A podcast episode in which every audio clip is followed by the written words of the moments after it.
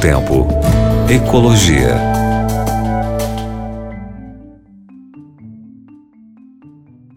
Grande abraço para você que nos ouve aqui na Rádio Novo Tempo, a sua companhia. Que legal você estar com a gente. Eu sou o professor Eric e hoje eu venho trazendo uma notícia para você que não sei se vai ser tão boa assim, né? Como a gente espera, como a gente gostaria de noticiar.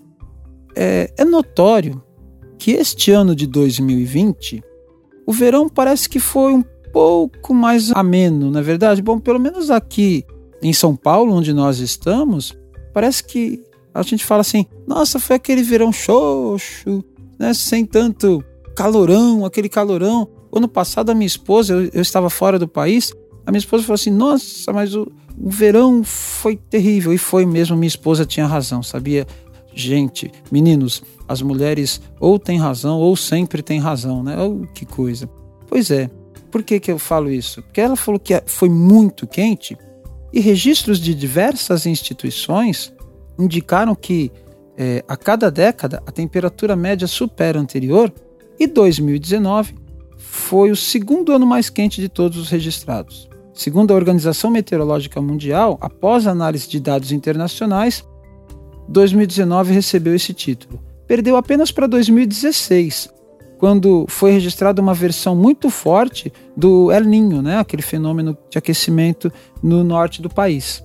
A organização também informou que as temperaturas médias da última década foram as maiores da história desde que se tem registro. A partir de 1980, cada década consegue superar em temperatura a década anterior, confirmando que o clima realmente está mudando. A mudança climática já começou e a tendência continuará crescendo, já que a emissão de gases de efeito estufa continua superando os recordes. A gente fala isso sempre. Precisamos diminuir a quantidade de CO2, de NO liberados no planeta, não é? Bom, o secretário-geral da Organização Meteorológica, Peter Talas, alertou que, no caminho atual das emissões de dióxido de carbono, vamos em direção ao aumento da temperatura de 3 a 5 graus centígrados para o final do século. Quer dizer, nós já nos preocupávamos com 1 grau, imagine de 3 a 5. O impacto da mudança climática se vê não apenas nas mudanças ambientais. Todos estes acontecimentos afetam a saúde e o bem-estar das pessoas, atingindo a qualidade do ar que se respira, dos alimentos e da água. Sem contar os desastres ambientais que muitas vezes estão associados ao efeito climático e que causam mortes em vários países.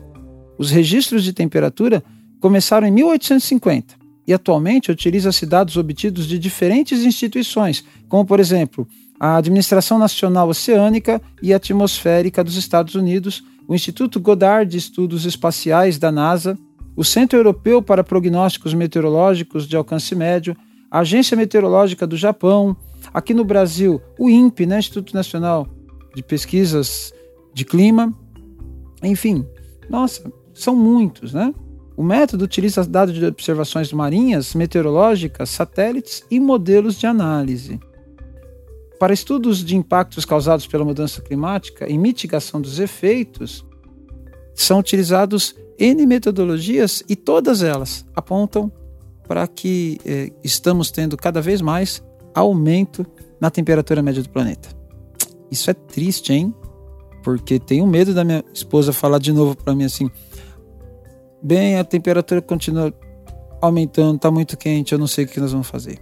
É verdade. Enquanto nós não mitigarmos a emissão do gás carbônico, enquanto nós não reduzirmos drasticamente isto, acho que o quadro, o panorama não vai se alternar tanto. Exceção feita talvez ao verão desse ano. Mas como a gente tem todo um ano pela frente ainda, nós estamos no outono agora. Né? Não sei. Eu espero que minha esposa não fale assim para mim. O inverno está muito quente. Deus te abençoe. Um grande abraço para você, gente. Tchau, tchau. Novo Tempo. Ecologia.